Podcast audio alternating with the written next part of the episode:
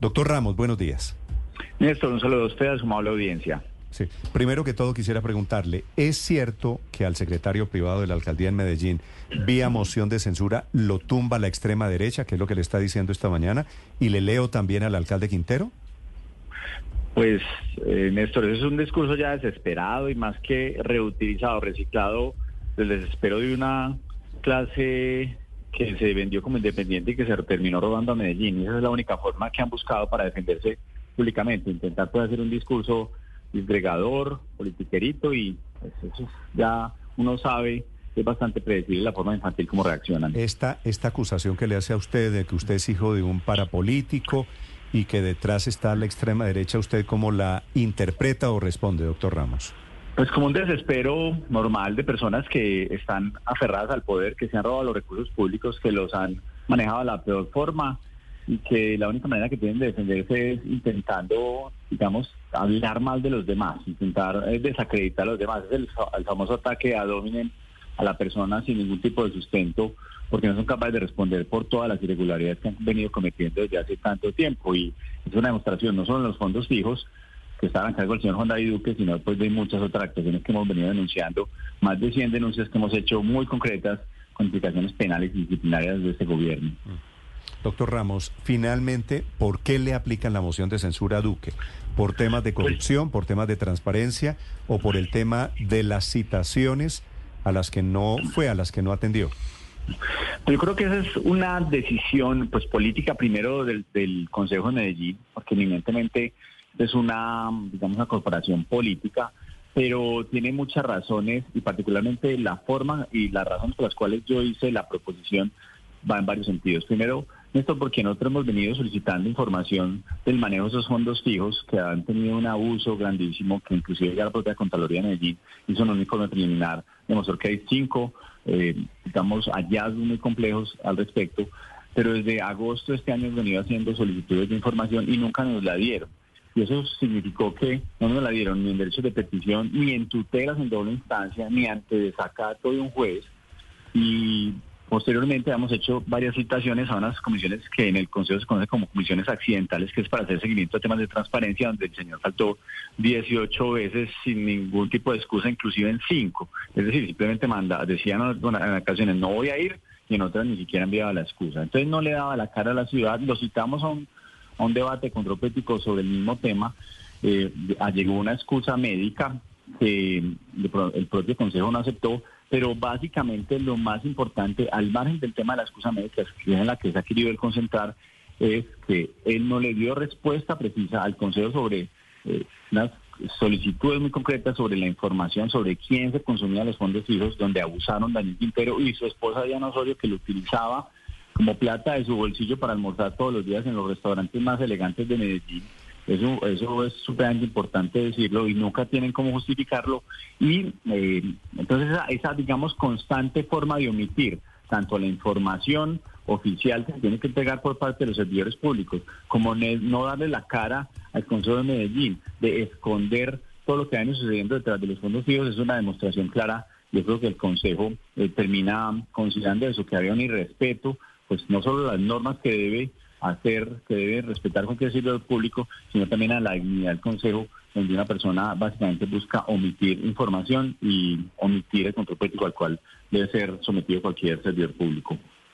Entonces, por no entregar información, por no darle la cara a la ciudad, por irrespetar al Consejo, pero no por temas de corrupción y transparencia como tal. Ahora, dice usted el tema sobre la plata de bolsillo que habría usado la, esposa del exalcalde de Medellín. Dice usted que lo cogía Diana Osorio para almorzar en los restaurantes más elegantes de Medellín. ¿Cómo sabe usted eso y qué tipo de pruebas tiene si es que precisamente nunca le quisieron entregar información? Pues es mucha de la que hemos hecho a través de pruebas indiciarias. Es decir, corrupción en esta, en esta alcaldía ha habido mucha y a través de los fondos hijos es una forma de abusar de los recursos públicos que son eh, pagados por los ciudadanos de Medellín para utilizarlo para beneficios personales. Entonces, ¿qué empezamos a encontrar? Que existían algunas facturas, porque ninguna factura tiene, o muy pocas facturas realmente de, decenas de facturas que se pueden, eh, que fueron publicadas de cuenta de las investigaciones que, hemos venido haciendo. Eh, lo que empezamos a encontrar es que eh, existían, digamos, fotos, imágenes en redes sociales de Diana Osorio, para poner un ejemplo, en muchos restaurantes y en el mismo momento, en el mismo horario, aparecen facturas pagadas por la alcaldía de Medellín en ese mismo restaurante. Y los fondos FIDO son, por ejemplo, para gastos de representación. Y uno entiende, siempre lo he puesto el ejemplo, que un embajador venga a Medellín y que entonces el alcalde de Medellín tenga que recibir y almuerce con él y se pague eso a través de los fondos fijos. Pues aquí estaban haciendo, y es muchos de los hallazgos que tenemos, es que eh, había muchos, muchos eh, facturas de almuerzos de una sola persona. No eran gastos de representación, eran casi casi utilizando esos recursos para irse a almorzar. Pero ¿cuál es, doctor Ramos, ¿cuál es, cuál es el gran problema con el manejo de la caja menor, por ejemplo? Eh, voy, a, poner dos temas fundamentales. Unas hallazgos que hemos hecho. Uno es utilizar la caja menor para gastos personales, no para gastos de Si me quiere, por eso le pido un ejemplo de eso, doctor Ramos. Voy a poner el ejemplo entonces, que una persona salga a almorzar y se vaya a las hamburguesas del corral y se compre un, una hamburguesa para él. Eso no es un gasto de representación, eso es un gasto que debería tener, hacer de su bolsillo, que para eso se le paga un salario, y lo que están haciendo es utilizar esos fondos fijos para esos gastos personales. Ese sería como un primer gran punto. Eso es al margen de los cinco hallazgos que tuvo la Contraloría. Uno de ellos es que utilizaban la plata de los fondos fijos por un lado, pero paralelamente utilizaban los viáticos, se embolsillaban los viáticos y después venían sin gastarse los viáticos a coger esa plata que eh, debían haber gastado a través de los viáticos, pero utilizaban también los fondos fijos, es decir, como un doble pago. No, no, no le entendí, si me disculpa, no le entendí la parte de los viáticos. Pues sí, digamos, una persona se le paga unos viáticos, va a Bogotá y se le dan unos viáticos por ese viaje. Esa persona regresaba de Bogotá con unas facturas y las pagaba a través del fondo fijo en vez de utilizar los viáticos que se le dieron para el viaje. Es decir, lo, se embolsillaba los viáticos y terminaba haciéndose reconocer el almuerzo a través de los fondos fijos. Eso quiere decir que cobraban dos veces el viaje. Así es, eso es exactamente un hecho también de corrupción, ya hemos, que se ha demostrado en distintas instancias con lo que ha venido sucediendo.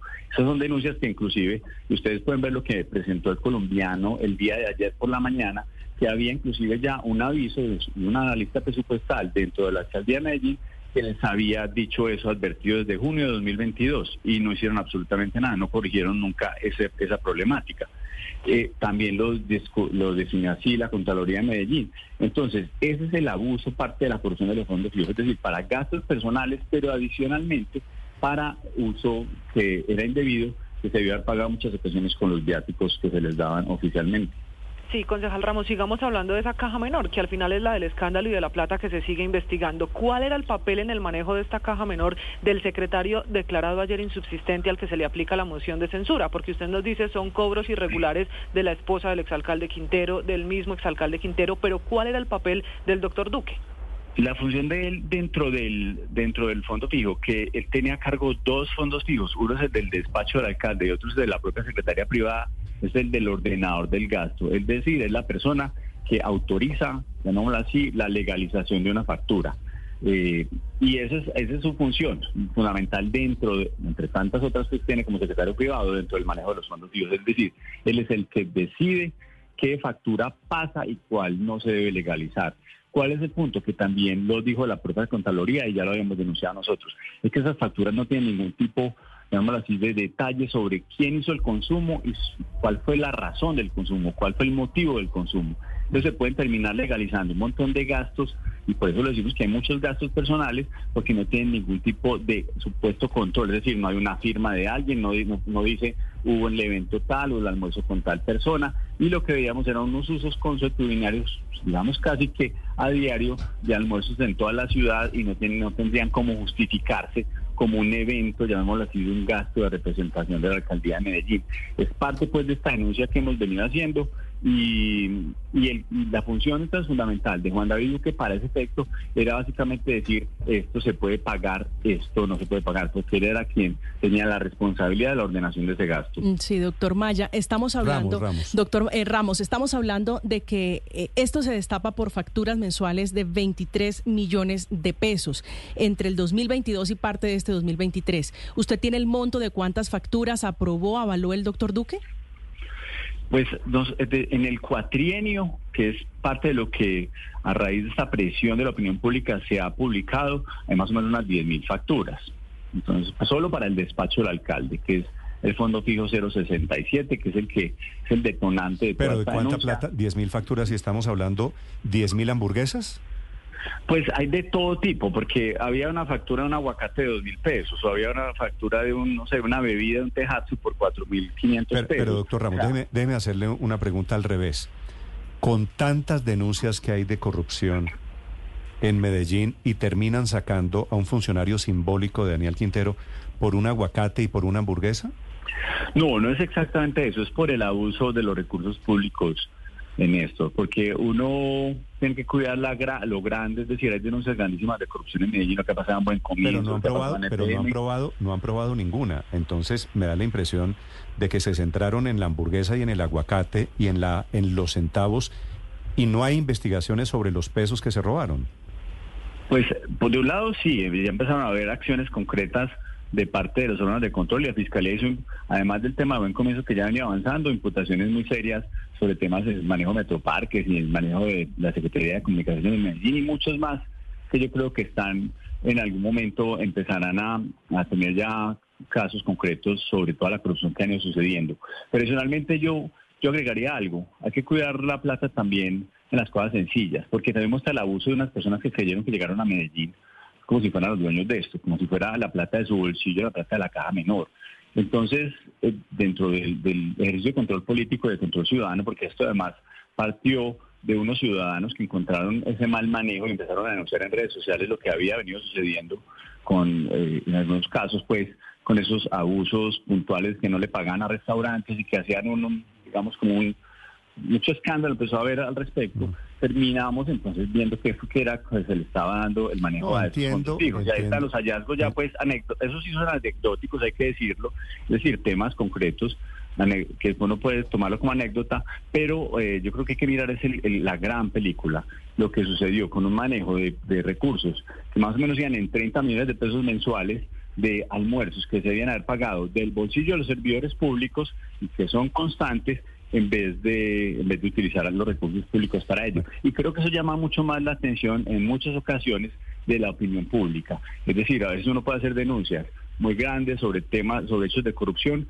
pero hay temas que pegan mucho más en la opinión pública y particularmente este abuso, este abuso donde se utilizaron pues desde pagar un aguacate, pero también carnes de 500 mil pesos, porque usted puede ver pues eh, dentro de esas cantidades de facturas una cantidad de usos eh, disímiles evidentemente porque cada día pues podría tener una factura muy diferente, si es una demostración clara de personas que utilizaron los recursos públicos para beneficiarse personalmente. Entonces, claro, se robaron los miles de millones de pesos, pero también abusaron hasta de, llamémoslo así, la cámara, hasta de la menuda, eran, eran eh, abusaron de lo pequeño y de lo grande.